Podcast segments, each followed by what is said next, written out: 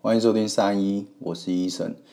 这期节目的开头，先跟大家说个不好意思，因为声音有点哑，然后有点低沉，鼻音有点重。昨天晚上在看 F1 的时候，好像冷气开太强了，结果好像导致自己感冒。本周 F1 在巴西举办，去年 Mercedes 在这里拿下一个非常好的成绩。尤其是 George Russell，他赢得自己个人生涯的第一座分站冠军。而 Lewis Hamilton 也是我最喜欢的车手，啊，也排在第二。去年其实是蛮一个蛮好的回忆。昨天比较让我意外的是 Q1 的部分，呃，Daniel r i c a r d o 在这场比赛竟然没有打到 Q2 或甚至是 Q3，因为上一站其实，在高海拔的。墨西哥站的时候，他们 AlphaTauri 的车辆其实表现的都不错，尤其是 Daniel Ricardo，他的 Qualify 其实排在很前面。这一站巴西站也是属于高海拔的地区，那我想应该对于他们的车子车车辆的设定应该也是比较合适的。可是不知道为什么他们在 Q1 第一次就出局了。Q2 就比较正常一点，呃，第一名到第十名的距离差不多在零点三到零点四秒胜负内。那比较重要的是，呃，天气预报，因为昨天巴西预报是，呃，当地会下雨，但是何时下，什么时候会有大雨进来，那这是一个非常重要的关键。Q3 中后半段就开始下雨，那头牌就是由 Max，呃，来自红牛车队的车手拿下第一名，第二名就是法拉利的 Charles Leclerc。其实我蛮看好这一次的宾士，因为在他们最近几站的表现都还不错，尤其是 Lewis Hamilton，他能在呃中间的位置，差不多五六七名这个位置都可以爬上颁奖台。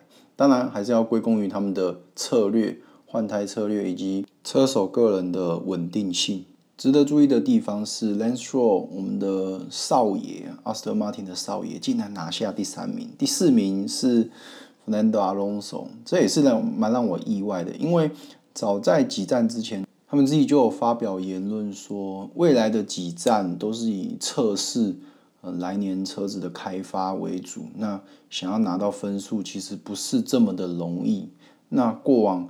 阿隆索的部分，假设他没有排进去前十名拿到积分，或是说比赛到了中后半段他没有，嗯，排在比较前面的话，他通常都会选择退赛，他都会选或是选择 DNF。最想要看到的是阿隆索和 Hamilton 之间的较劲，毕竟他们两个以前是队友，后面好像产生一些 beef，结果到今年之后。好像有比较好的，尤其在第一站的时候，在巴林站的时候，他们有个非常棒的近身搏斗。在十一月五号星期日，呃，半夜两点半左右会举行冲刺赛。那在冲刺赛之前会有一个冲刺的排位赛，这也是相当刺激的一个预赛。因为他们在 Q One 的时候必须使用硬胎，然后 Q Two 需要使用黄胎。Q 三才能使用软胎，就是红胎的部分。那会不会下雨也是这其中一场关键啊，因为毕竟当地天气预报好像没有特别的好，所以天气是这场比赛呃胜负的关键，也是这场比赛精彩度好不好看的关键。那这周跟朋友去吃咖喱饭，我自己是蛮喜欢咖喱饭的，尤其我的梦想之一就是当咖喱饭猎人，就是吃遍全台湾好吃的咖喱饭店。我个人是偏爱日本咖喱，因为日本咖喱一般它是比较不会辣的，那它香料的选择比较多，倾向南印的风格。那咖喱在明治时期由英国人传入日本之后。与日本当地的米食文化结合，那他们咖喱饭因为会加入水果泥，所以他们的甜味会比较重。我个人是比较喜欢这一个甜甜的味道。那我姨丈刚好也是日本人，有一次有幸去他们家的时候，他煮了一锅咖喱饭，超级好吃。我们明明就是用同一块料，都是用那个同一个日本的咖喱块，但是煮出来的味道却是不一样。据他说是有加入一个什么面糊之类，还是什么特别去调味的一个香料，然后以至于它的那个咖喱弄出来的味道，就是有一点特殊，非常刺鼻，可以用刺鼻这个词去形容它。但是它那个刺鼻是舒服的刺鼻，就是它冲进脑门的时候，那个香气是会停留在你的味蕾里面，然后再搭配那个牛肉。还有鸡肉，这这一锅咖喱真的是超级棒。我们这一次去林森北的东京咖喱吃，十月份的时候好像重新装潢，然后改名叫 Sexy Curry，因为他们好像有不知道跟哪一个球团的啦啦队合作，然后他们会在固定的时间，他们会请啦啦队在咖喱饭店里面去做服务。那详细情形可以去 Instagram 或是 Facebook 上面去搜寻一下他们的粉丝专页。他们的另外一间店在八德路四段那里。那这一间好像也是重新装潢，一样，它原本叫东京咖喱，后面也是改名 Sexy Curry。老板好像是日本人，那他把日本的餐饮文化也带进台湾。吧台是八个座位，然后。用完餐之后，也可以在那边饮酒，就可以让你在那边聊天，蛮像日本的感觉。那价位的部分其实不算高，一餐下来一个人差不多五六百块，我觉得这是 CP 值非常高的。另外一间我就推荐罗本家，在长安西路那个小巷子里面。那一间口味也是非常棒，那它的座位就比较小一点，但是它可以容纳比较多人，所以有喜欢咖喱饭的朋友们可以去那边试看看。好，那在这一次聚餐的聊天话题上面，朋友就提到说，他最近在呃交友软体上遇到一个女性朋友，她一个奇葩的遭遇啊。他说起初这个女生朋友还不错。他们在第一个月互相的了解、约会、吃饭之后，女生就赠送他一个 AirPod 的礼物。那他的理由是，因为之前在吃饭的消费或是外出的所有开销都是由男方这边负责。那我觉得在这边非常的替大家感到骄傲，展现了 gentleman 的绅士风度。出门，我觉得不要给女生付钱，我觉得这是把妹的一种小技巧，可以接受。但更多的是现在女生会倾向 AA 制，她也不想欠你，你也不想欠她。我觉得这两种想法都可以，只不过我比较倾向有一个人付钱就好，就类似，哎，这一次你出钱，下一次我出钱就。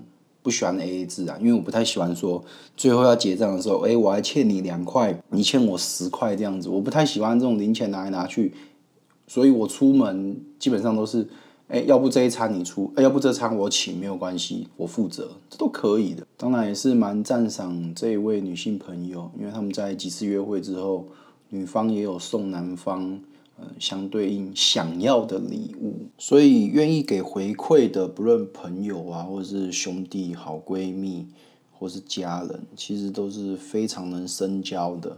我觉得这是非常健康的一个正循环。那比较让我朋友头痛的地方是，有一天他们在聊天的过程中，女生竟然问他说，他可不可以再跟其他的男生继续聊天？或是说继续出去约会，那我朋友就纳闷了，诶，我们现在已经像情侣般的相处，因为他们除了上床以外，其他们他们都有做，因为有亲亲有抱抱，他也有接送女生上下班，他们都有做情侣会做的事情。我朋友就相对应的闪避这类的话题，因为他觉得没有必要去问对方是不是还可以跟其他男生约会聊天。那女生也是相对的着急，一直想要从我朋友的口中上得到答案。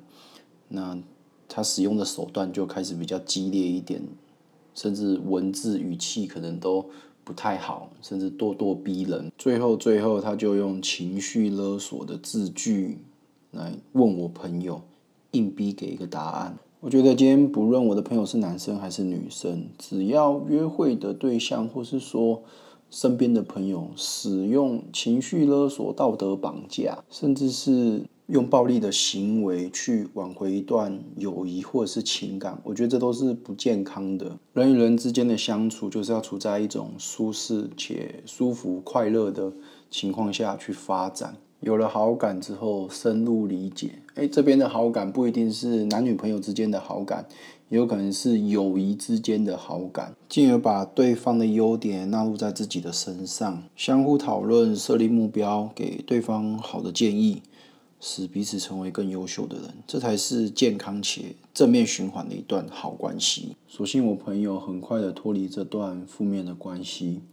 我觉得想法是自由的，你的意识也是。你想要做什么？其实你只要行前规划好，那你就去做。我觉得也不用跟任何人报备你要去做什么，因为如果你任何事情都要在乎别人的看法的时候，其实往往你都会做的不是很好。勇于去面对事情，勇于去尝试，并不是件坏事。失败更不是件坏事，不然怎么会有“失败为成功之母”这句经典的名言呢？好，那接下来讲我自己个人交易的部分。上礼拜台股来一个哇，今天的大逆转，好可怕！一次从底部拉回来大约五百点。那我当时其实并不看好台股，因为整体是在下跌的嘛。然后台股在三十一号好像又有破底。当然讲这些可能是事后诸葛了。那我自己是有盘前的交易规划，假设持续破底。甚至到了年限的位置的话，我就会大力的买股票。那在三十一号掼破一万六的时候，我就花了大约十五趴的资金撒在我觉得 OK 的标的，它的当下五档里面，然后就是十五趴可以买多少张，我就把这十五趴的钱全部打完。那当然以长线来说，我还是以空头为主。那能下跌多少，我还是会尽量去买股票。短线的部分可能就会比较偏多，因为毕竟这个价格是被 V 上去的。当你被 V 上去的时候，你必须尊重市场，因为价格就是市场达成的共识的结果。所以，就算被 V 回去，我也觉得是 OK 的。台子期的部位，我在十一月一号晚上的夜盘，我就已经把它转成多单了。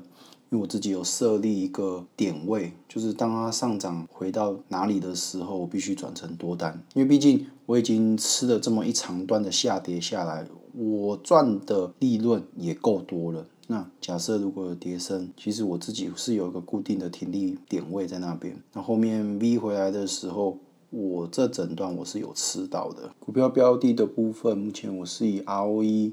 嗯，就是所谓的股东权益报酬来看，那股东权益报酬率就是税后净利除以股东权益，那这就是 ROE。那它是指公司运用自有资本的赚钱效率，所以理论上 ROE 越高，代表它为股东赚回的获利效率越佳。那反之越低，就是带来的获利越少。值得注意的地方是，ROE 的提高是否来自于一次性的获利，例如说。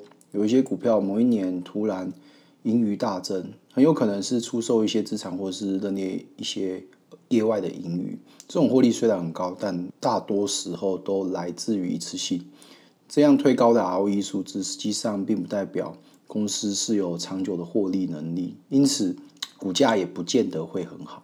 反之，ROE 的降低是否来自于一次性的亏损？实际案例，例如说二零二零年的华南金。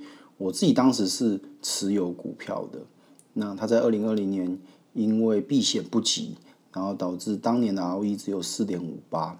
讲到避险不及，假设你是航空业，你最大的成本就是所使用的石油，那你要如何去规避掉石油这个这么大的成本风险？势必你会在远期合约的期货上去买入多单。